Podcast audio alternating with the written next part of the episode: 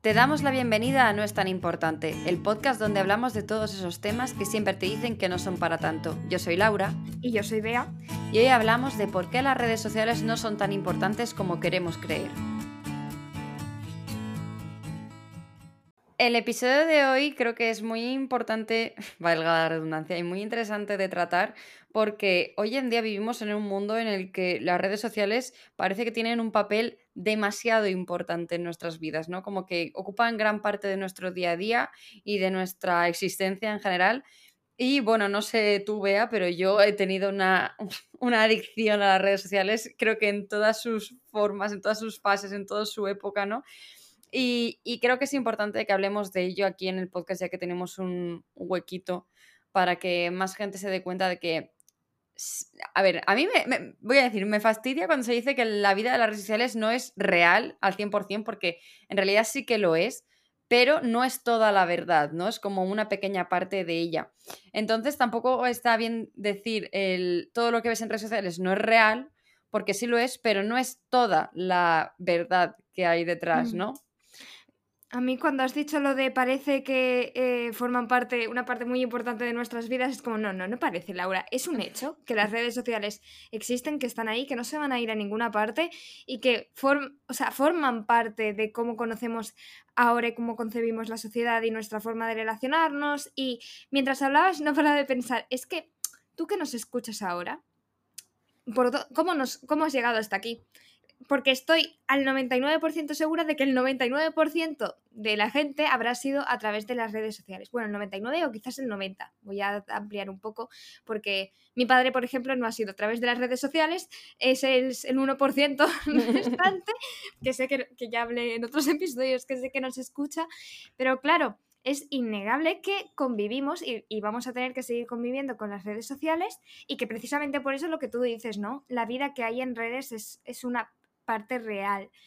Em, y imaginar o concebir un mundo en el que, mm, o sea, puedes tener más o menos presencia en redes, puedes elegir em, estar o no estar, pero es un hecho que es, una, que, es algo que, está, que, que llegó para quedarse.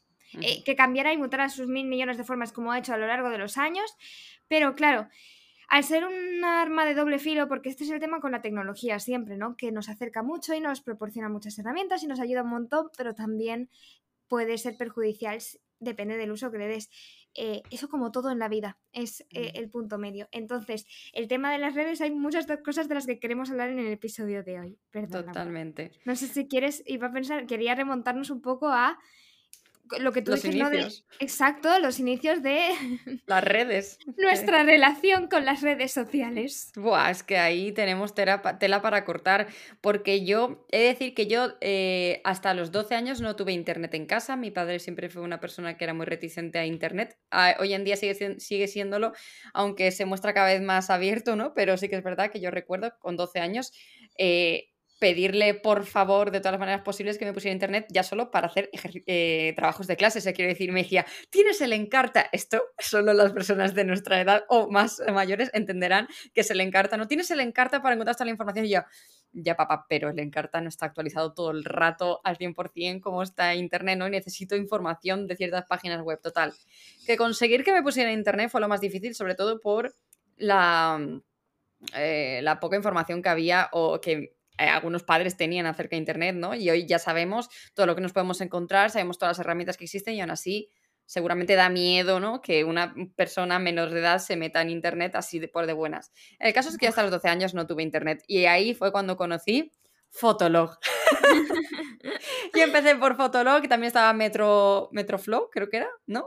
yo era de Fotolog, ¿vale? Pero a ver, a ver, bueno, es que no tenías internet, claro, iba a decir, tú empezaste entonces por Fotolog. Yo empecé por Fotolog, Yo estaba pensando, mis inicios, esto cuenta como red social, fue realmente Club Penguin, fue realmente...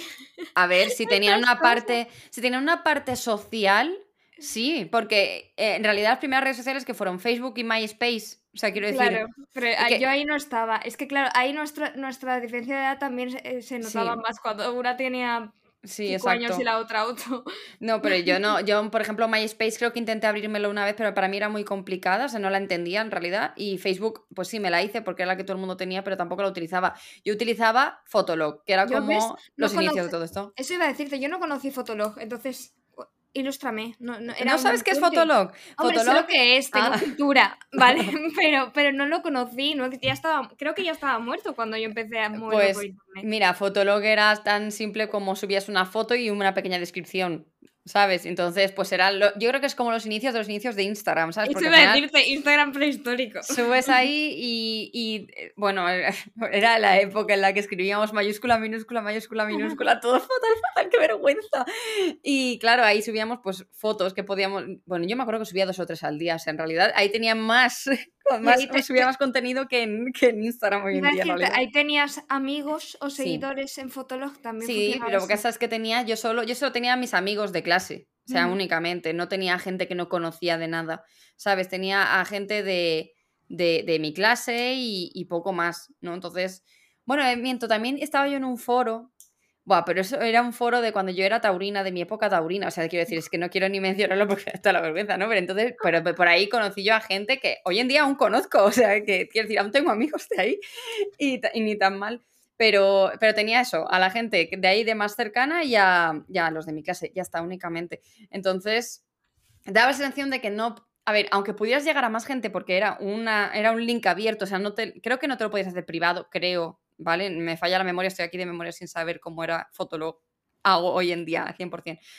Entonces era como que tú subías ahí tus fotos, ponías tus, tus comentarios, comentabas con otras personas y ya está. Eso era so- socializar a partir de ahí, ¿no? De comentar y, y poco más. O sea, es que es Instagram en, Sí, sí. en su base más prehistórica, ¿no? O sea, el primer Instagram que era simplemente subir foto, comentar y darle like y ya está, no había mucho más. ¿Likes habían? Yo creo que sí, que había likes. Y creo que podías repostear también. En plan, subírtelo tú como repost, creo. Aquí me están viendo flash- flashes. Y a mí Fotolog fue como el inicio de todo eso. Es más, yo empecé y tuve un Fotolog de Abril Lavín ahí, ¿sabes? Con otra compañera de clase porque afán de Abril Lavín se nace, ¿sabes? Eso, eso me recuerda, en Twenty estaban como esos grupos, bueno, en Facebook todavía existen, ¿no? Como Sí. eran grupos, que eran Sí. páginas de, de- de fans. Que tenían nombres súper eh, como graciosos, pero aleatorios. ¿sabes? Era simplemente porque tenían nombres graciosos en mi caso. Era como. No sé, es, Es que no verdad, recuerdo es nada. verdad. Ay, flashes de guerra me estás Sí. dando. Es que te escuchaba, mira, si quieres vamos a ir a la par y vamos a ir creciendo mientras comentamos. Sí, vale, Porque así tú. es un poco el contraste, porque yo estaba pensando, realmente mis primeras redes sociales, desde el anonimato, fueron cosas tipo Club Penguin. O sea, la primera vez que yo tuve, entré en internet, estaba Club Penguin, yo estaba también en un- una web de Barbie, una web de... ¿Qué es Club Penguin? ¿Cómo que qué es Club? Yo no estuve, ¿eh? ¿Qué es eso? Es Oh que no sé si estás hablando de Penguin Random House y digo, no sé qué es no, eso. no, no, no, no. Aquí hay brechas generacionales. Laura. Sí, sí, hay un poco. Y ahora nos llevamos tres años, pero a lo mejor el ver, hecho No, de que a mí no. me pusieran internet tan tarde, no lo sé. ¿sabes? Claro, a ver, también estoy hablando de Club Penguin, pero no era una red social, era como un lugar tipo Jabo. Jabo, ¿sabes qué es? Yo no tenía Jabo. ¿Es un foro? No, Jabotel, el- lo que era de... Era un jueguito, ¿no? Sí, un jueguito, te hacías personas, pero había otras personas con otros nombres y... O sea, que sí que es como un foro en realidad, porque es un sitio Re- en el que chatear con gente online. Claro, lo que pasa es que Club Penguin era más eh, infantil y más fa- family friendly, ¿vale? No podías, por ejemplo, chatear, tenías como palabras que tenías que coger.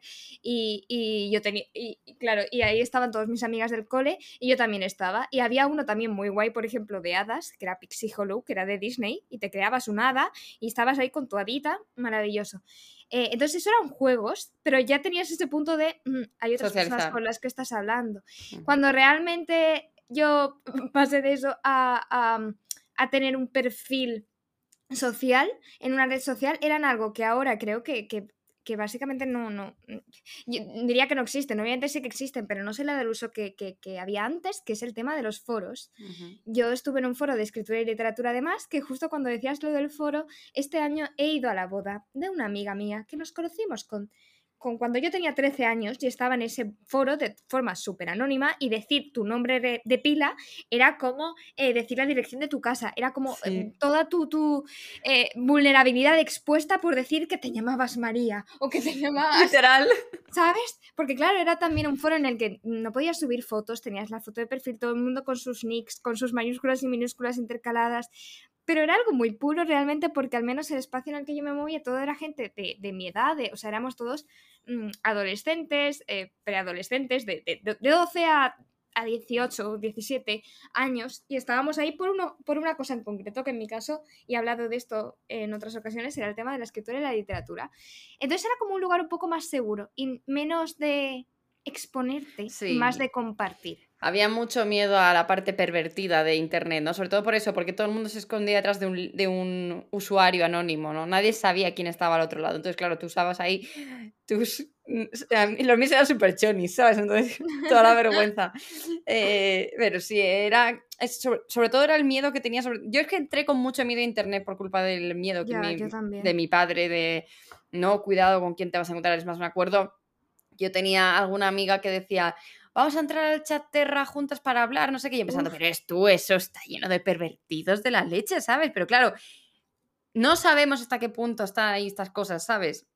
Y ahora que sí que tenemos un control de redes, ahora sí que los padres saben todo lo que te encuentras en internet, sabes cuáles son los lugares seguros, cuáles no.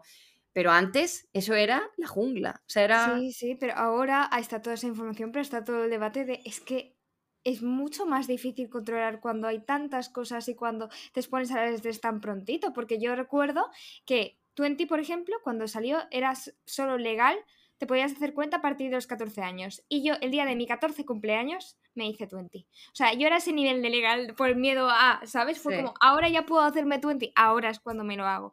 Y mis 14, o sea, los 14 de ahora siento que, claro, están, ya con 14 años ahora ya llevan 3, 4 años súper en contacto con lo que suponen las redes sociales. Aunque sea desde otro perfil, pero saben lo que es YouTube, saben lo que es. Yo tampoco entré en YouTube hasta. pues YouTube era cuando solo había vídeos de gatitos, quiero decir que no había nada más que ver. Eso y algún videoclip, no había más. O sea. Y yo creo que en cierta manera todo esto nos protegió para afrontar lo que vino después de otra manera. Porque es diferente si estás bombardeado de todo lo que tenemos ahora, desde desde la edad en la que estás formando la idea de quién eres y, de cómo es el mundo y de cómo deberías ser. O sea, si a mí ya me influyó muchísimo estar en el foro, eh, mis primeros años en Twitter, también los recuerdo que dependía de lo que seguía, pues me influyó mucho en, en, los pensamientos que tenía o en mi manera de ver el mundo. Y eso fue tan poco a poco, ¿sabes? Tan a cuenta gotas que ahora sentir el bombardeo constante que hay entre TikTok, Instagram, los Reels, de Prisa, los Shorts, el YouTube, eh, todo, no, no, en cierta manera me siento afortunada de que mi transición fuera más despacio, ¿sabes? Y eso sin contar que nosotros en Twenty nos daba igual todo. Quiero decir, nos daba igual salir, a ver, nos daba igual salir bien, o sea, sí queríamos salir bien, ¿vale? Pero, y nos poníamos algún filtrito, bueno, yo usaba Photoscape, no sé si alguien que nos está escuchando utilizaría Photoscape, que era lo único que tenía así como filtros, sí que tenía así como filtros predefinidos y los podías usar y demás. Bueno, pues yo editaba con Photoscape, además yo pensaba que editaba genial, en plan, súper saturadas las imágenes, con el contraste a tope, con el brillo no sé cómo, cuanto más quemadas las caras mejor. Eso iba a decirte que estaba de moda, eh, que no se te viera la nariz, todo, todo blanco y de hay Photoscape. sí, totalmente. Entonces ahí sí que editábamos las fotos, pero nos daba, o sea, yo recuerdo salir con la cámara con mis amigas, hacer 200, sin exagerar, 200 fotos en carrete y luego ser yo la encargada, me encantaba, ser la encargada de escoger cuáles se subían y cuáles no, ¿sabes? Y luego tener ahí todas las fotos y además, y cuando te hacías una foto tú súper random y etiquetabas a todos tus amigos. Es verdad. Qué vergüenza, ¿no? Que lo piensas. Era cultura de tú en ti, claro, tú y el etiqueta a quien quieras. Era, Y etiquetas, eh, etiquétate si quieres o cosas así. En cierta medida empezaba a ser todo un poco exposición, o sea, de, eres, te estás mostrando al mundo, pero era, nos daba todo más igual. O sea, es que era... Imagínate hasta el punto que ahora lo pienso y dices, entrar antes en Twenty y ver un mensaje privado era momento de alegría, de... ¿Quién, habrá, ¿Quién habrá pensado en mí para mandarme un mensaje privado? Y ahora yo entro en Instagram, veo un mensaje privado y me entra dolor de tripa. O sea, quiero decir, no me apetece nada contestar. O sea, pero sin saber quién es, o sea, simplemente viendo el numerito puesto de tienes un mensaje o tienes dos, digo, uff, no, ¿sabes? Entonces es como ha cambiado el chip, ¿no? Y cómo nos ha cambiado todo, porque dices, jolín, he pasado de qué ilusión que alguien se acuerde de mí para mandarme un mensaje privado por aquí, a tengo tantos canales con mensajes que me pueden llegar que ver uno en Instagram me agobia, ¿sabes? Ostras, nunca lo había pensado, pero tienes razón. O sea, es verdad que, que ahora se vive, es, es, eso, es la sobrecarga de que a veces... A mí me pasa también lo de los mensajes privados, no porque no quiera contestar, sino como quiero contestar, pero es otro más que tengo que contestar, que tengo que estar pendiente, que ahora no tengo tiempo, que ahora no me apetece. Y antes era, eso era más privado, a cierta medida. Creo, no lo sé. Y, creo que antes daba igual cuánto tardaras en responder a esos mensajes privados. También te digo, en esa época teníamos 20 y teníamos Messenger. Y Messenger lo podías contestar cuando estabas conectado en casa y tú salías como conectado o desconectado o ausente y si estabas ausente, la gente no te daba por saco, ¿sabes? Era, no estás, te, te pregunto, si estás ahí, pues me contestas, si no, no. Con los mensajes privados de Twenty, pues lo mismo, ¿por qué? Porque aún no teníamos las aplicaciones en el móvil. Y cuando empezaron a estar las aplicaciones en el móvil, yo me acuerdo de mi BlackBerry en bachillerato, ¿sabes? Entonces, quiero decir, desde que yo estaba en Twenty, que empecé en tercero, segundo, tercero de la ESO, hasta bachillerato, pues pasaron unos cuantos años de solo ordenador, ¿sabes? No, porque claro, tablets tampoco recuerdo yo que hubiera. No, no. Y, los, los, móviles, pues los móviles que habían, pues cuando entrábamos a internet con el saldo era una pasta y decías, bueno, no, voy a entrar. Ah, ¿Qué, nostálgicas nos hemos puesto, Laura, con el tema. Hemos muy viejas, ¿eh? una, una, máquina del tiempo. Espero que la gente esto le resuene. Bueno, por, por como tenemos las estadísticas, yo creo que a bastante gente le resonará. Yo creo que también. Resonará todo esto.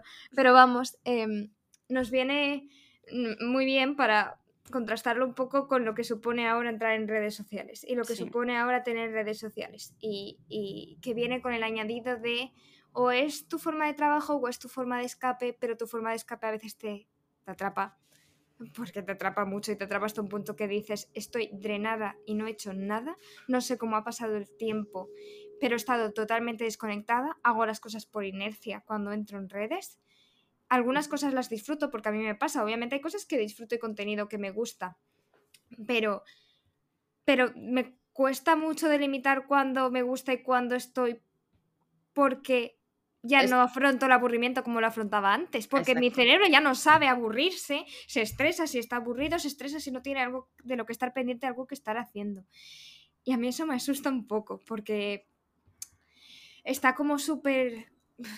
Automatizado. Sí, y sí, sí, y cuesta mucho darse cuenta primero y cuesta mucho intentar cambiarlo, porque es lo que decía ahora, es un hecho que las redes van a estar ahí, van a seguir así y que obviamente te van a proporcionar muchas cosas buenas. Entonces es normal que desprenderte de, de eso también te asuste.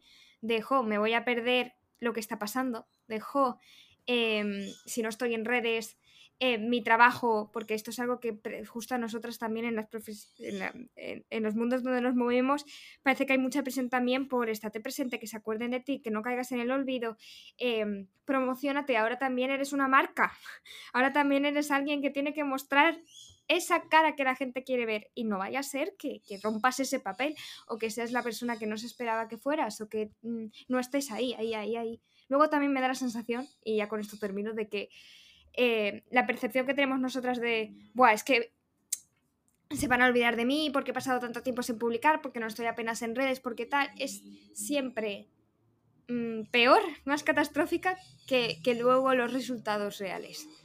que, la gente nos olvida fácil, eh, que, que, independientemente de si se olvidaron o no, hay otras vías, tu vida no gira, o sea, nuestra vida es lo que tú decías, las redes sociales son parte de nuestra vida, pero el problema es cuando son todo. O sea, cuando todo gira en torno a si nos va bien o mal en redes, si nos dan me gusta o no, no, nos dan me gusta, si estamos presentes o no estamos presentes, si estamos actualizados, si estamos en todas las redes, si nos hemos metido, si no.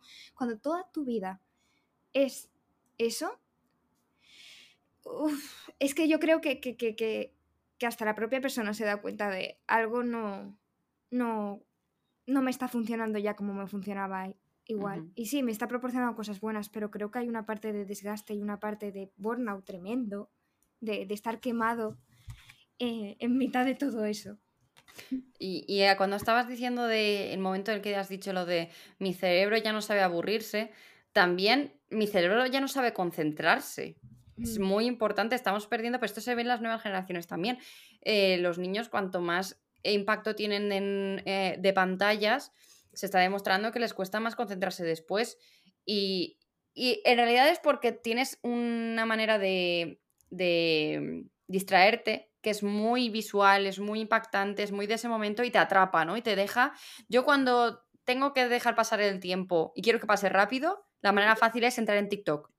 iba a decir lo mismo, yo me voy a TikTok igual. Entras en TikTok y dejas que el tiempo pase porque pasa muy deprisa, no sé cómo lo haces, o sea, pasa muy deprisa. o jugar a los Sims, son mis dos vías. Sí, pero yo sobre todo es entrar en TikTok, porque a lo mejor, yo que sé, imagínate, estás esperando un tren en plan, en mitad de lo que sea, te puedes poner a jugar a los Sims en el móvil, ¿sabes? No, no, no. Te pones ahí en TikTok, ¿sabes? Lo he pensado porque a mí también me pasa y creo que esto también tiene que ver esa sensación de hay veces que no puedes soportar el paso normal del tiempo y tienes que acelerarlo. O sea, es lo de tu cerebro va a otra, a otra velocidad. Sí, me parece eso un gran problema en el sentido de que tenemos que intentar cambiarlo porque es que yo no puedo estar, me cuesta mucho estar trabajando en, en trabajo normal y no mirar el móvil cada dos por tres. Sí es más, cuando en el iPhone tiene una. una pues mira las estadísticas de las veces que enciendes la pantalla, que tocas la pantalla para ver cuántas veces se enciende y lo utilizas.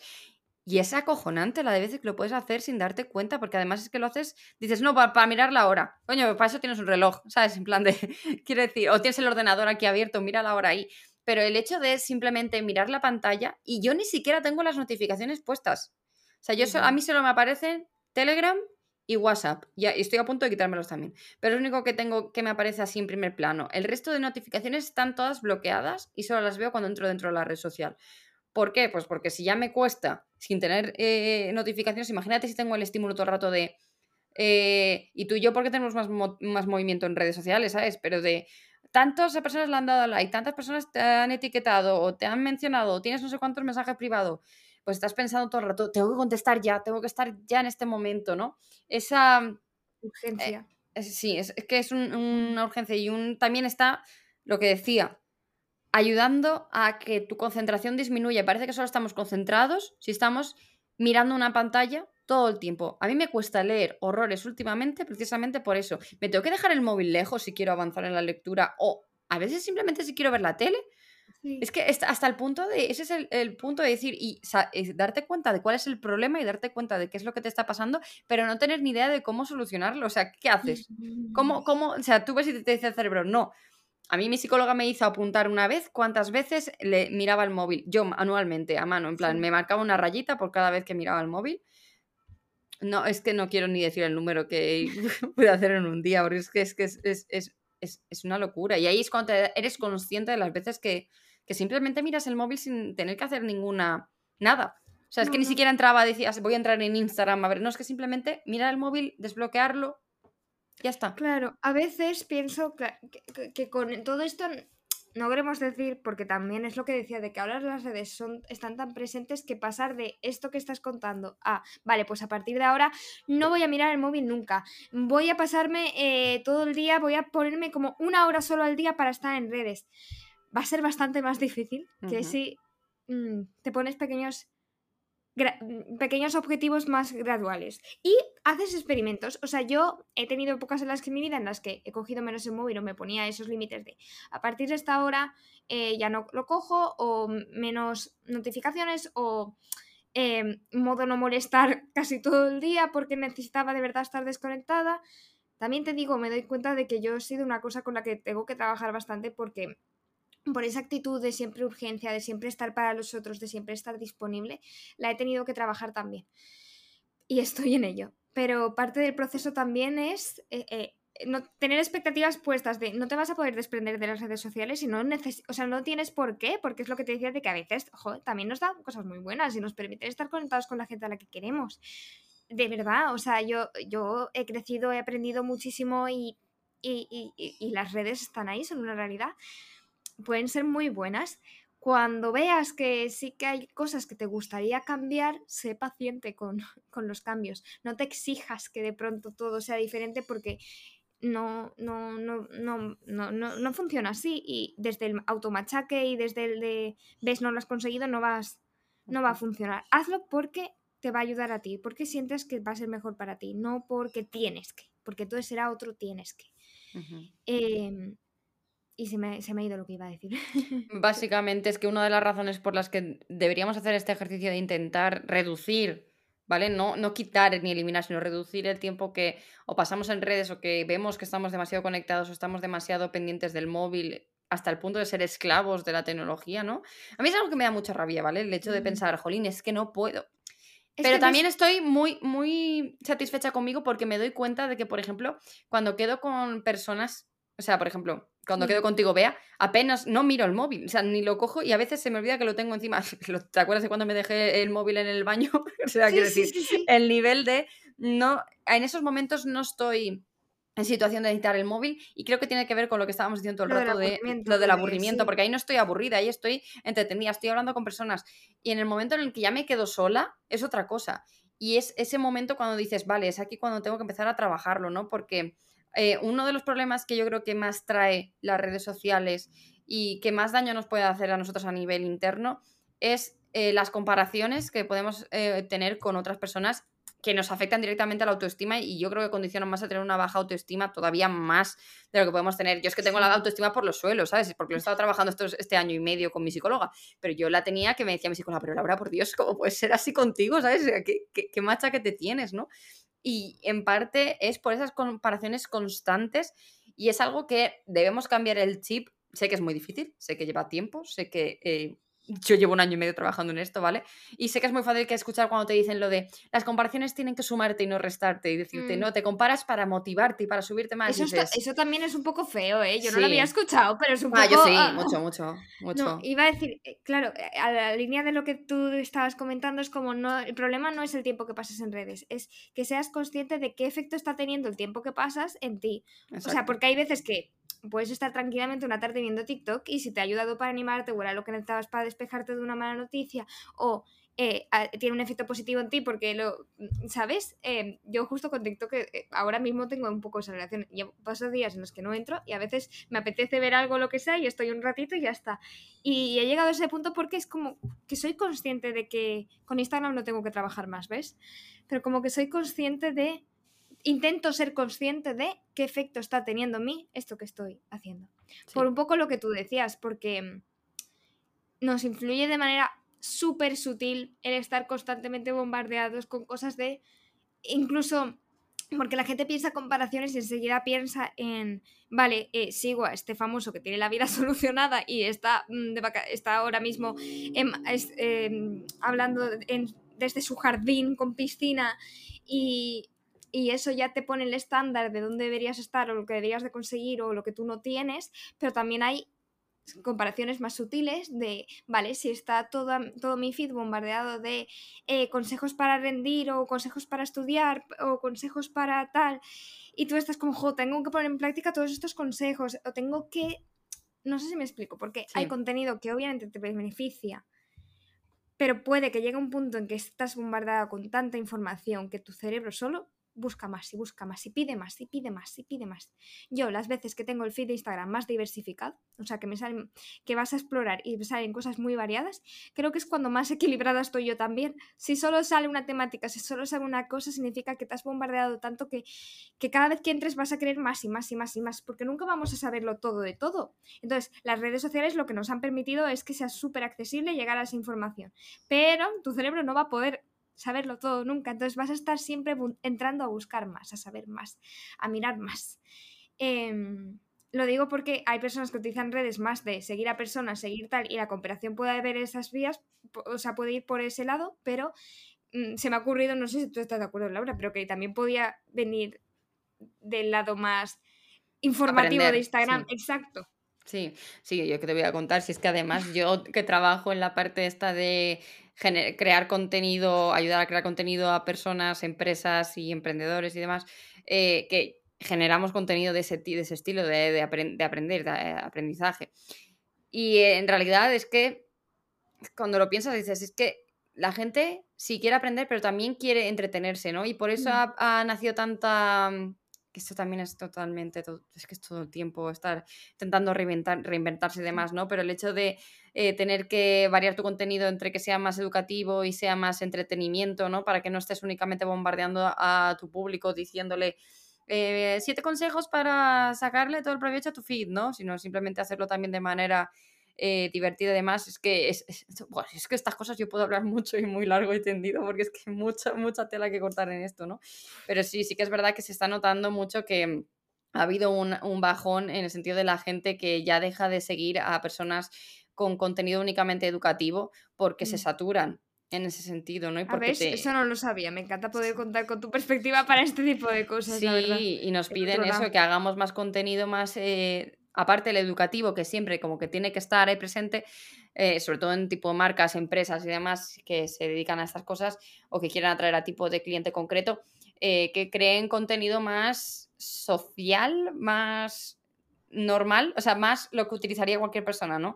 Más Más cercano. de... Sí, para también para romper esa barrera y ver que hay una persona detrás y que no somos tan perfectos como en redes sociales aparenta. O sea, se ha visto, por ejemplo, tendencia a que personas, eh, o sea, que hoy en día nos gustan más seguir a personas que parecen, que podrían ser nuestras amigas. Veamos el caso de Esperanza Gracia, sin ir tan lejos, ¿no? O sea, tú ves a Esperanza Gracia y piensas, podría ser mi amiga perfectamente, ¿sabes? Si me, podría, si me la encontrara por la calle la podría saludar, ella diría, la loca, ¿esta quién es? ¿No? Pero tú la podrías saludar porque te da la sensación de que la conoces y que es tu amiga de toda la vida, ¿no? Mientras que, por ejemplo, con las Kardashian pasaba que tú las veías y decías, esas señoras son eh, o las tienes endiosadas o las tienes como famosas de tal o las tienes como de una manera diferente. Es como un, como un escalón por encima de ti, ¿no? No, te- no la tienes como a tu igual. Y es por eso que a día de hoy encontramos a las Kardashian haciendo cosas más normales, ¿no? Nos- Mostrándonos más su rutina, mostrándonos más Pero bailecitos y más cosas así. precisamente por eso. es, es terrorífico pensar que realmente, o sea, en cierto modo como que me alivia porque obviamente me siento más segura cuando eh, siento que son cercanas la gente con la que, que, que, que- que consumo en redes sociales, pero al mismo tiempo es el constante exposición, actuación, que, Mm. ven- que, que se verá más, eh, cómo seguir ahí, cómo estar pendiente. em, que, y claro, ¿qué dice de mí si yo no estoy a la altura? Eso lo, lo- lo pienso mucho cuando pienso en la gente que está creciendo ahora con, con redes sociales. La presión que deben de tener a, sab- a saberte los bailes de TikTok, a mostrar tu cara, a ser mona, porque tienes que ser mona, porque eso gusta más si eres mono que, que- si eres agradable que, que si no. Em, A que tienes que caer bien, porque si no caes bien no te caer- funciona el contenido. A Ojo. que tienes, tienes que entrar dentro de un, iba a decir un tipo de cliché, pero vamos, que te- las etiquetas que están ahí, que tienen que es- etiquetas no en el sentido de hashtags, que también, pero la imagen que das es el constante, pf, están, están eh, invadiendo, o sea, invadiendo, no, no me sale la palabra, pero jugando mucho con el tema de nuestra identidad y de quiénes somos y de hacia dónde vamos, o sea... Sí. Seguro que hay estudios, me encantaría verlos, de, de cómo esto va a ir hacia adelante y de cómo esto se está, des- o sea, está impactando ya en la forma en la que nos relacionamos o se relacionan las personas que crecen súper empapadas de redes sociales desde el minuto uno. Porque nosotros hablamos desde, desde bueno, sí, mm, parte de nuestra vida adulta y adolescente ha estado muy marcada por las redes, Mm. pero no tanto como... Pues- y no la niñez, y no la... ¿Sabes? Sí. Yo tengo aquí un par de estudios que te puedo pasar luego si quieres. eh, es que Se lo has preparado. No, no me lo he preparado, justo una, una- ha sido todo eh, esto, como una casualidad porque estaba preparando contenido para un cliente y estábamos hablando precisamente de, de redes sociales y, y tal, y entonces estaba buscando yo para contrastar un par de, de estudios, ¿no? Que hablan precisamente, y este es el Child Mind Institute, o sea, Instituto qué Mental para. Niños, ¿sabes? Supongo Bien, en el que hablan de, de cómo está impactando las redes sociales en, las, en los adolescentes, ¿no? Eh, pues, por ejemplo, que se, se, eh, se encuentra como una tormenta perfecta de baja autoestima, ¿no? Porque estamos constantemente, ella es tan delgada, sus calificaciones son perfectas, qué pareja tan feliz, nunca seré tan genial, tan flaca, tan afortunada, tan exitosa, etcétera, etcétera. Además de la lucha esa por mantenerse a flote de la presión de verse perfectos para impresionar al resto, porque todo el tema de las redes sociales lo que nos pasa es que cada vez que alguien nos valida, nos da un like, que es la manera de validarlo, a nosotros nos da, nos da que es la serotonina, tú que sabes eso, qué es lo que nos hace feliz, la, hormona sistema, esta. eh, em, en verdad, a ver, no soy, la, la neuropsicología es más complicada, entonces estoy recordando lo que di, pero realmente lo que activa es el sistema de recompensa, que se mueve más por la, ser- eh, por la dopamina, aunque hay más neurotransmisores influenciados, pero sí, o sea, es que al final, también te digo, si piensa, la adolescencia es una época en la que generalmente te aíslas de tu familia eh, y te centras mucho en las amistades, es lo que toca, es lo que, o sea, es normal de esa época. Te importa mucho encontrar, pertenecer, ¿vale? Pertenecer. Entonces, ¿qué es lo que pasa? Que en un mundo en el que ahora también tienes que buscar esos vínculos y de hecho eh, te, mueven a ello a través de, las redes sociales y tienes que buscar esta pertenencia, cada pequeña cosa que te haga sentir válida y que muchas veces va a ser el único refuerzo que encuentres, porque imagínate que eres alguien que le va mal los estudios, que los profesores están en modo em, es que no sabemos qué hacer con esta persona porque mm, las matemáticas se le dan fatal, que desde el futuro muy negro, que en tu familia no soportas a tus padres, no soportas a tu hermana mayor, em, que tienes problemas eh, también con los amigos, quizás ese me gusta es que sea lo único positivo, lo único que te da un cierto refuerzo, que te dice, mira, sirvo para esto, valgo para esto, esto es importante, esto me hace sentir vista. Eh, y claro, eso se te va, en parte lo comprendes, que, que, que entiendes que, es que muchas veces es el único refugio que encuentran. Pero, ojo, qué peligroso es que todo tu valor dependa de las impresiones que causas en el resto. Porque es lo que tú decías de la autoestima, no creces sabiendo, permitiéndote conocerte, permitiendo ser la persona que eres y ser como quieras ser, sin miedo a lo que pensaban los demás. Tenemos pendiente, Laura, ese, ese, capítulo del podcast, ¿verdad? Que lo mm. tenemos pensado desde hace tiempo, el de lo que pensaban los demás, pero creo que es crucial para el tema, sobre todo la autoestima. Primero, el autoconcepto que tienes de ti, quién eres, cómo te defines, eh, cómo te ves. Y luego eh, el valorarte, que al final la autoestima es eso, quererse a uno mismo realmente es valorarse, tratarse con respeto y eso también supone que tu vida esté influenciada por las cosas que tú quieres hacer y que te van a hacer bien y no por lo que los demás dicten. Y eso es muy difícil cuando vivimos, o sea, cuando influyen tanto las redes sociales, influye mm. tanto la impresión que pongas en el resto, lo que digan de ti, lo que mm, piensas que dicen de ti, que es diferente. Sí, porque al final estás construyendo toda tu, personalidad y tu autoestima en base a lo que te encuentras en redes, bueno, con base en, vale, vamos a hablar bien propiamente, en, redes sociales, ¿no? En el sentido de, jolín, si a mí lo único, si yo solo crezco con el apoyo de personas que están de manera online, sí que es verdad que a mí me ha pasado que has encontrado a gente únicamente por ahí, por redes y demás, pero es complicado porque luego sientes que no perteneces a ningún otro lugar y en el momento en el que eso se derrumba, en la parte eh, social de Internet se derrumba, no te queda nada y te sientes más solo todavía, ¿no? O esa sensación de soledad que te da cuando ya no estás conectado o, tienes que estar todo el tiempo para recibir esos estímulos y demás.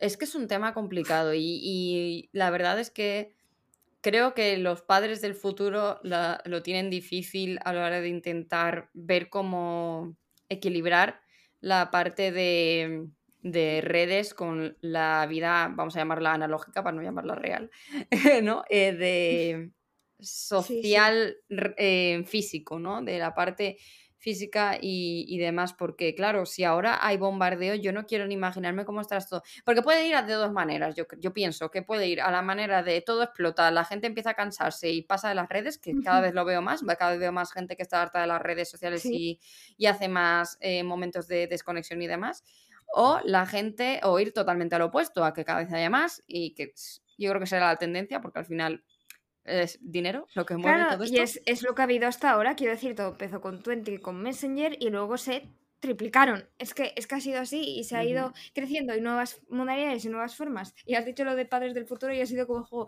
las conversaciones que he tenido yo, porque yo en el futuro quiero ser madre y siempre pienso en, uff, criar, a saber cómo estará la tecnología primero y a saber cómo, cómo trabajar el, el, porque ahora es algo que se trabaja, no es cuestión de eliminar, es educar, en saber cómo utilizar y saber y, y, que también que todo lo que aprendas, porque es lo que decíamos, puede ser muy positivo eh, todas las eh, tener conexiones a través de redes sociales, aprender a través de redes sociales, pero que no sea la única vía. Que también aprendas cosas fuera, que también tengas vínculos fuera, o que los vínculos que crees a partir de las redes sociales crezcan. Porque yo diferencio mucho entre personas que me caen bien y con las que estoy a gusto en redes sociales y personas con las que encajas y te sientes segura, que has conocido a través de redes sociales. Personas que, que puedes considerar de verdad eh, que, hay esa, esa simpatía, ¿no? Pero ese, me sale feeling, pero no es la palabra. Pero vamos, que te sientes cómodo y que, eres capaz, que pasa, va más allá de las redes. Entonces, cuida muy bien esos vínculos y esas personas. Em, cuida también el entender que no pasa nada porque haya personas que simplemente te caigan bien de redes y ya está. Eh, o que sean conocidos en redes y ya está cuida también el tema de ponerte tú a ti límites, pero no como autoimposición de es que está mal que pase cuatro horas eh, mirando Instagram, sino con límites de, vale, esto ya me está afectando. He entrado de buen humor y he salido mm, pensando el mundo es una mierda y se va a acabar en dos años. Eh, quizás, quizás podemos trabajar un poco el que no esté bombardea ese mensaje tan presente en tu cabeza porque y que te permitas estar un poco más tranquila. Y luego también trabajar, yo mm, mm, después de esta conversación es que voy a intentar ser más consciente del tiempo que voy directa a las redes para evadirme de estar aburrida o de estar haciendo solo una cosa, porque al final la concentración como todo se entrena. Yo cuando tenía espacio para, cuando iba en tren, eh, estudiaba en Castellón y tenía que coger el tren de una hora y pico ida y vuelta, entonces era mi ratito de, leer, porque no tenía otros, o sea, porque me permitía leer en el tren y porque me permitía no dejar el móvil apartado, no siempre pasaba, pero vamos, tenía ese hueco y ahora es como tengo que ser consciente para hacer huecos en los que me permitan no estar con el móvil. Porque a veces lo pienso y digo, es que no lo necesito, es inercia. No es que quiera ver algo o que quiera, no, es inercia. A veces estoy viendo una serie que me interesa la serie, quiero ver la serie, pero el multitasking me dicen, ostras, podrías ver la serie y además leer este último correo que te ha llegado y que seguro que te interesa mucho porque tienes que quitar la notificación que te acaba de salir. Y no eh, vaya a ser que tengas por leer nueve. Oh, Dios mío. Ya como consejo, quítate las notificaciones. O sea, quiero decir, eh, ¿tú sabes lo que te quita de peso eso? Porque yo antes es que aún estaba más tiempo constantemente ahí en, redes solo mirando las notificaciones que había. Y desde que no hay, pues como no lo sé. Pero también genera el doble raso, ¿vale? Porque dices, uy, no sé cuántas notificaciones puedo tener, voy a entrar porque es como sorpresa a ver cuánto tienes, no es como un regalo por abrir. No, pero, yo creo que eso hace menos que, que, el estar constantemente. Porque a mí me ha pasado, y sobre todo eh, me pasa que esto, esto, esto también para otro podcast, pero con el tema de no poder dejar de trabajar, de estar siempre pendiente, porque yo he estado trabajando eh, eh, teletrabajando más bien y el tema de, los límites de tengo X horas semanales, pero, pero la disponibilidad, mm, ¿sabes? Me sabe mal no contestar a las 5 de la tarde, aunque me haya pasado toda la, todo el día eh, mm, trabajando, por el tema de estar disponible siempre. También en redes, incluso cuando no es tu trabajo. Y si es tu trabajo ya ni hablamos. Es que eso, eh, porque no nos... Mm, es que todo eso puedes hablar mucho, Laura, además. Sí, porque me, me, pasa todos los días en el sentido de que yo tengo que responder a privados de la academia, ¿vale? ¿Por qué? Porque me entra mucha gente por ahí preguntándome cosas de la academia, cómo funciona, cuánto precio tiene, bla, bla, bla, bla, bla. ¿Qué pasa? Yo los fines de semana ya me he puesto como norma, excepto este que tenemos, que como mañana tenemos una cosa, pues estoy ahí atenta. Eh, no contesto. Los dejo sin contestar y me siento mal porque pienso, van a pensar que no tenemos atención al cliente buena, que lo dejamos ahí pasar, que la gente tiene que entender que es fin de semana y que tengo derecho a no trabajar, ¿sabes? Y en general tengo derecho a no trabajar cuando me dé la gana en general, pero bueno, aún así quiero decir, que yo contesto de lunes a viernes los emails y, o sea, los emails y los mensajes privados y además lo hago en un horario concreto porque no puedo estar pasándome todo el tiempo que tengo un mensaje privado respondiendo porque entonces estaría horas simplemente contestando mensajes privados y no sería eficiente a nivel, bueno, ya eficiente de todo esto, pero bueno, a nivel de que no podría estar haciendo otras cosas que entrar en redes sociales a contestar mensajes y ya está, únicamente eso. Eh, sí, y es que al final todo esto va a ir evolucionando y y por lo que he visto, viene cosas guays. Sí, pero así que bueno, conclusión, o medio conclusión, como esto va a seguir ahí y no podemos evitarlo, mm, vamos también a intentar crear todos espacios seguros, y buenos. O sea, es que el ser consciente es el primer paso, ser consciente de... Y mira que, cuesta. Por ejemplo, está todo el tema de los filtros, que esto también podríamos... O sea, esto también es otro tema más del que hablar. El tema de los filtros o el tema de los emojis o el tema de, de la forma de comunicarnos. Em, sí, porque, bueno, si te quieres que te cuente, porque mira, es que me has recordado a que la semana pasada, o creo que fue la semana pasada, bueno, para mí la semana pasada, no sé para cuándo la gente que no escuche esto será, pero eh, subió una, tiene un, a ver, eh, Judith Tiral, que es la youtuber que más me gusta en el mundo, bueno, pues subió un vídeo que además tiene un podcast que se llama Tenía la idea, tenía la pregunta, tenía la duda, joder, o sea, tenía la duda, ¿no?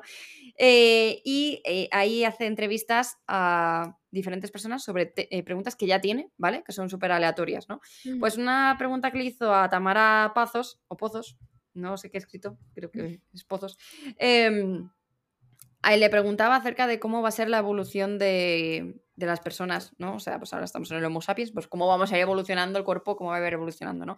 y resulta que las redes sociales van a tener, porque la persona a la que entrevista es bióloga, ¿vale? Entonces va a tener mucha mucho impacto en las redes sociales en, en, nuestra evolución. Para empezar, se nos va a encorvar la espalda. O sea, ya está todo el día delante del ordenador y demás, se nos va a encorvar y estar con el móvil así como agachado, ¿sabes? ¿Cuántas personas ahora mismo al escucharte, Laura, se habrán puesto recto, ¿no? Porque yo lo he hecho de forma inconsciente cuando lo has dicho, me he dado cuenta de que estaba. Y yo, espalda recta.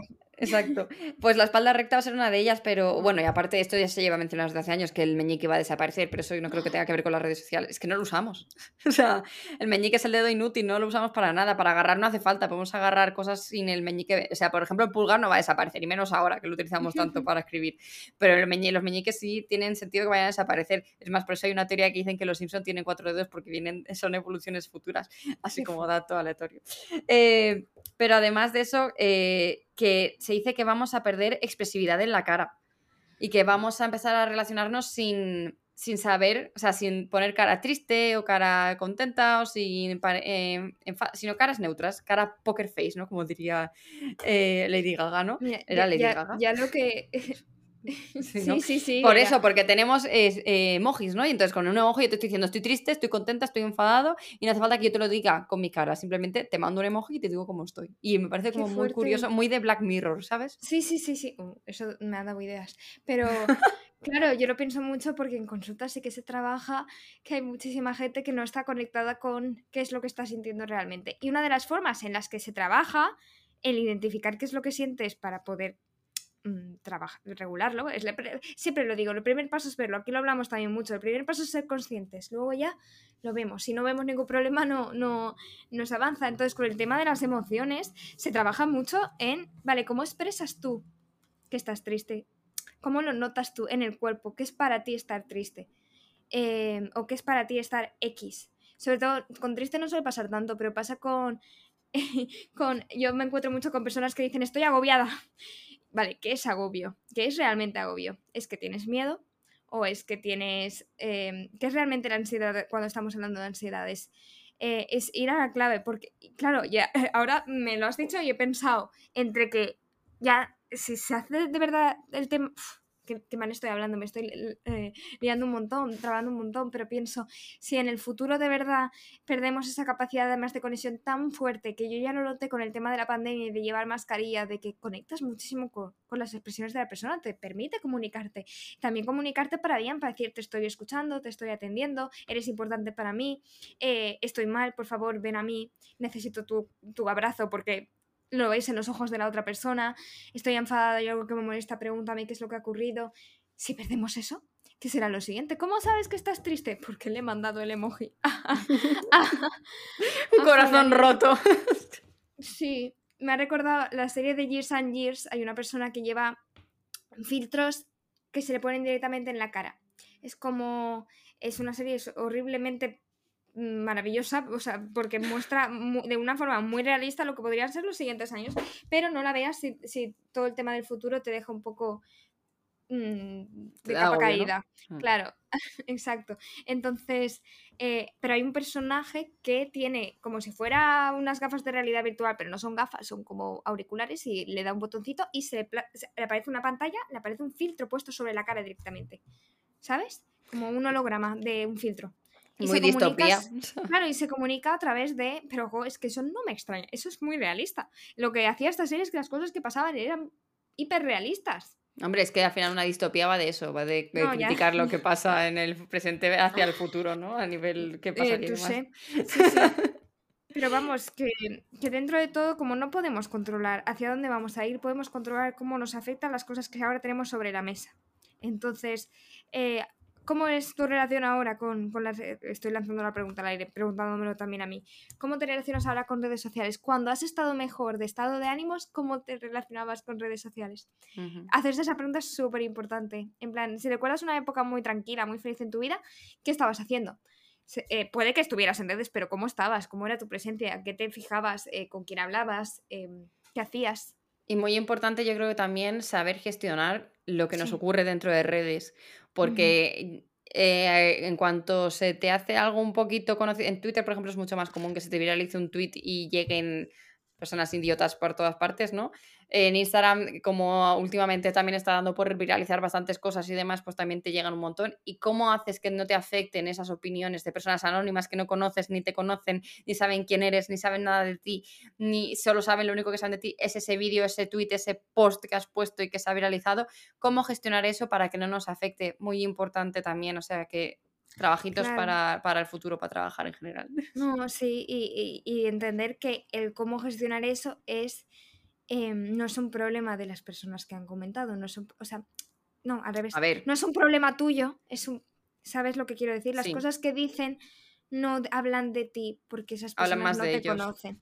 No, pero no simplemente pensarlo como hablan más de ellos, sino no hablan de ti. Si tú sientes que hablan de ti, es precisamente porque hemos eh, unido mucho quiénes somos, cómo nos consideramos, cómo nos tratamos y cómo nos vemos a lo que los demás piensan de nosotros. Y yo esto es algo que me gusta mucho trabajar en consulta, lo he colado un poco, pero es como, piensa en que es muy diferente lo que eres, que jamás realmente podrás describirlo porque es algo súper abstracto, lo que eres, de lo que piensas que eres, de lo que otros piensan que eres de lo que otros te dicen que eres y de lo que tú piensas que los otros piensan que eres. Parece esto el meme ese de lo que crees que lo que yo soy, lo que hace mí, lo que piensa mi madre que soy, lo que Exacto, esto es un meme tremendo. O sea, sí, o sea, podría memorizarse esto, pero realmente como pensamos que somos lo que otra persona dice que somos o lo que creemos que otras personas piensan de nosotros.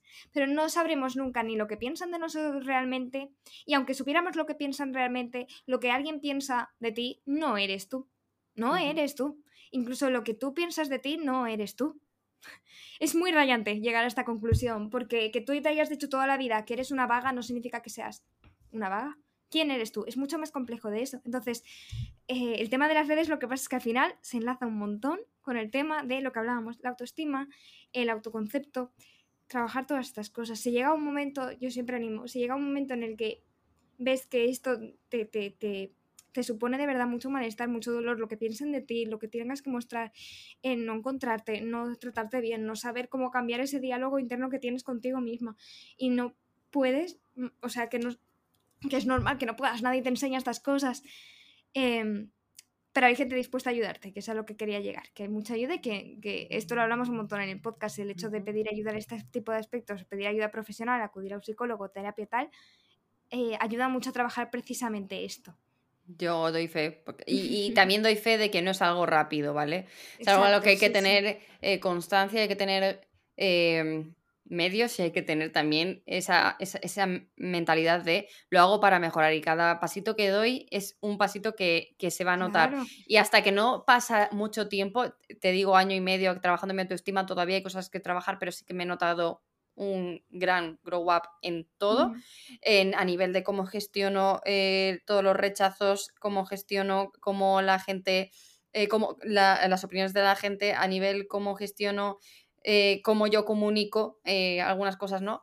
Año y medio para eso, pero es que lo piensas y dices, Jolín, es que tú no sabes el peso que te quitas cuando de verdad eh, tienes una vida que dices, no me afecta tanto lo que digas, y, puedes añadir un gilipollas como vocativo, ¿no? El, que les vende, el que hablábamos en otro episodio. No, claro, y estás construyendo la vida que tú realmente quieres, no la que te están dictando otros. Y, y sí, justo lo de que es un proceso que lleva tiempo, yo, yo siempre les digo que, vamos a ver, llevas toda la vida funcionando de una manera, llevas toda la vida hablándote de una manera, llevas toda la vida valorándote de una manera cambiar algo que llevas haciendo 20, 22, 23, 25, 30 años de tu vida, no lo vas a cambiar en... O sea, si yo ahora te obligara a ser zurda, por ejemplo, siendo diestra, eh, algo que llevas haciendo toda la vida, mejorar en escribir con la izquierda no lo harías en dos días. no lo harías, eh, es una comparación absurda porque es lo único que me ha venido a la cabeza, pero desaprender todo lo que llevas arraigado desde tanto tiempo y que, que hasta entonces es lo que te ha servido y es lo único que conocías, no va a ser algo que porque yo te diga ahora estas dos cosas, que tú digas, ah, sí, tiene sentido, la verdad es que tienes razón, pero bueno, me siento igual. claro, es normal, ¿eh? es, normal. claro, es que esa es la, cosa, es como, bueno, no, no, no va a pasar de la noche a la mañana, pero, pero sí que es posible cambiar eso. ¿Sabes? Sí, es, eh, que es lo que la conclusión final. Que sea, no significa que sea imposible y no significa que tenga que ser siempre así y que no pueda ser diferente. Yo eso es una de las cosas que viví en mí la primera vez que, fui a terapia, que lo he hablado muchas veces, que fue además lo que me, me, llevó a querer yo ser psicóloga, que es que pensé, jope, nunca pensé que pensaría de esta manera, que me trataría de esta manera, a bien, ¿sabes? En plan, nunca pensé que de verdad sería capaz de cambiar. Y sin embargo, lo, cuando lo ves con tiempo, me pasó eh, o sea, exactamente lo mismo que tú, de que al principio estaba como, esto no me hace nada, estoy solo hablando, y luego era como, año después, jo, todas las cosas que si se le llegó a decir a mí yo de hace un año que está consiguiendo, no, no sé cómo ha pasado, pero, pero está de verdad sucediendo y nunca pensé que pasaría. Y eso es muy bonito de, de vivirlo y de verlo en otros. Te estaba escuchando, Laura, y, y de verdad es muy bonito compartir esto. Totalmente. Y eso que es que al final no es como, y tampoco lo ves a primera vista. Nadie te puede decir, oye, mira, qué bien veo tu autoestima, ¿no? O sea, quiere decir, no es como cuando te ven y, yo que sé, llevas entrenando en el gimnasio mm, mm, un año y estás totocho y te dicen, oye, tú qué brazaco se te ha puesto, ¿no? Pues aquí no te van a decir, oye, mira, qué bien tu autoestima, ¿no? Es algo que tú Hombre, pero yo sí que lo digo, oye, qué asertiva estás. Eh, Eso me gusta. es que además esa palabra... la... Esa palabra está diciendo mucho mi últimamente, la asertividad. Laura, tú lo miras con mucha asertividad. yo, bien, eso es bueno, así que. Es cosa, es cosa del gremio. Win, win, eso es. Eh, y en realidad, creo que ya podríamos dejar aparte la parte esta de, redes sociales y pasamos al consultorio de las Witch. Ah, ¿Tenemos, eh, tenemos consultorio? Tenemos, ¿Te acuerdas que te lo pasé cuando nos llegó? Nos llegó un email eh, de Alba, que no digo que podíamos decir su nombre que además vino por una lectora mía que me hizo mucha ilusión, que además ah, que se llama Steph. Es verdad, es verdad. Eh, besitos a Steph, que además la vi justo después de recibir este email, la vi en Madrid, la Feria Libre, y dije, muy bien por pasar el podcast. Eh". Y dijo, sí, sí, se la paso a todo quien mundo quien pueda, en plan de, me pasa esto y hace ella, y dice, oh, sí, pues mira, esto te puede ayudar, así que Así, todas las personas que digáis, oye, esto te puede ayudar a vuestros amigos y amigas, eh, nos ayuda mucho también a nosotras, eh, porque nos hace mucha ilusión en general. y bueno, podría leer todo el email, pero es muy largo, así que voy a centrarme únicamente en la pregunta, Bea, que vas a tener que contestar tú porque es lo que tú controlas, ¿de acuerdo? Yo, como mucho, a lo mejor puedo decir alguna cosita así, pero sé que tú eres la que va a saber qué contestar aquí, ¿no? Dice, mi consulta viene de un podcast que tiene más tiempo y no es de este último, y es cuando hablabais de los cuerpos. Quería saber cómo puedo hacer para saber si yo tengo un TCA. Ay, un TCA es trastorno de la conducta alimentaria. Em, entonces, yo aquí siempre parto, siempre digo que normalmente las personas que se preocupan de si tienen un trastorno, una enfermedad mental o algún problema relacionado con la alimentación, es porque tienen algún problema relacionado con la alimentación. Es decir, una persona que no le supone ningún problema no se lo pregunta. Eso suele ser una primera señal. Eh, de alarma. Y, pero luego entrando más a, preguntar, a contestar la pregunta más bien, sí que es verdad que hay ciertos criterios que se utilizan en clínica para valorar si una persona tiene un trastorno de la conducta alimentaria. Pero em, como curiosidad, que creo que esto de hecho lo, lo, dije en ese podcast, pero el más común, el diagnóstico más común es el no especificado. Es decir, es el cajón desastre donde no cumples los criterios de una cosa exacta, cumples un poco de todo. ¿Por qué digo esto? Porque yo por lo menos cada vez más me, alejo del diagnóstico, hay veces que es necesario, sobre todo para hablar con otros profesionales y demás, pero me fijo mucho en el malestar de la persona y el sufrimiento de la persona. Y cuando alguien, su relación con la alimentación, con la comida y su relación con su cuerpo le está produciendo malestar y está sufriendo por eso, para mí ya es señal de que hay un problema y, que merece recibir ayuda para poder trabajarlo, ¿sabes? Porque imagino que la pregunta, se preguntaba cómo saber si tengo un TCA, también es para saber, mm, em, o sea, también era para saber, detrás de esa pregunta suele haber un, cómo saber si estoy lo suficientemente mal para merecer ayuda o si esto es una tontería mía o solo tengo un problema. Y para mí no hay tonterías cuando viene la relación con la comida y la relación con tu cuerpo. No hay tonterías porque eh, no necesitas estar eh, a, un paso de la tumba, es que siendo franca, porque esto es algo que pasa mucho, sobre todo con el tema de la alimentación, no necesitas estar en los huesos, no necesitas eh, estar en, ayuno constante, no necesitas em, tener las conductas más graves para que entonces te vean, para que entonces vean tu dolor. Al final, si tu, tu relación con la alimentación y con tu cuerpo test problemática, mereces recibir ayuda. ¿Y qué me refiero con test problemática? Pues, por ejemplo, se me ocurre eh, si le das muchas vueltas a qué comer y qué no comer, a qué has comido, qué es lo que o qué es lo que vas a comer. Eh, sentir culpa. Exacto, sentir culpa cuando comes algo que se te cuando comes cuando comes a secas o cuando comes algo dulce, algo que lo tienes prohibido, algo que está fuera de lugar, estar muy pendiente de lo que comen otros, estar eh, muy interesado por de pronto ver recetas, ver qué es lo que como un día, estar siempre pendiente. Eh... Me digas eso, que yo veo muchos vídeos de eso. No, no, no, pero, pero yo tengo señales de alarma en general, de, de, que eso es algo que mucha gente no ve y es mucho más sutil, ¿no? Esa preocupación constante por... Eh, otras señales también puede ser el intentar evitar situaciones sociales por mm, no tener que comer o porque va a haber comida involucrada o porque ahora que llega el verano me van a ver mi cuerpo, me van a ver eh, no voy a la playa o no me quito la ropa porque no soporto la idea de que me vean em, o me siento muy mal con mi cuerpo. El sentir también, muy importante, que tu estado de ánimo depende de cómo te levantes y te veas ese día que todo tu día se... porque hasta cierto punto es normal, somos personas, a veces nos vemos mal y eso nos va a dejar un poco chafados el resto del día, pero seguimos con nuestra vida. Si notas que eso te limita mucho, que te ves mal o has comido algo y te afecta muchísimo a la valoración que, o sea, muchísimo, y te afecta, punto, a la valoración que en ese día estás haciendo de ti misma, no paras de darle vueltas y demás, ya es un sufrimiento que te está provocando em, y que, que, que, que, haya... me he trabado otra vez que no tienes por qué sufrir, ¿vale? Comer no debería hacerte sufrir, tu cuerpo no debería hacerte sufrir. Em, en el momento en el que se cruza esa línea en la que hay tanta presencia de lo que comes, de lo que mm, de cómo te ves en tu vida que no te permite espacio para otras cosas, espacio mental o espacio físico de dejo de hacer cosas por esto, para mí entonces ya ya empieza a haber un problema que te está haciendo sufrir en el fondo. No sé si se te ocurre algo más, Laura, alguna señal. Yo es que en realidad señales, ya los has dicho todos, eh, sobre todo el de la culpa, el de sentirte mal, el de también intentar restringirte ciertos alimentos sin ningún motivo, quiero decir, que no sea de salud porque te lo haya dicho el médico ni demás, ¿sabes? Sino simplemente por esto está mal, esto está bien, esto es lo que puedes comer, esto es lo que no puedes comer, ¿sabes? Ah, Alguna cosa así. y cosa importante también, el estar demasiado pendiente de si estoy comiendo sano o no. ¿Vale? Porque ahora con el concepto de eh, comer saludable, em, me explico, entre comillas, esto lo voy a explicar súper rápido y da para mucho, pero eh, obsesionarse por comer 100% saludable no es salud.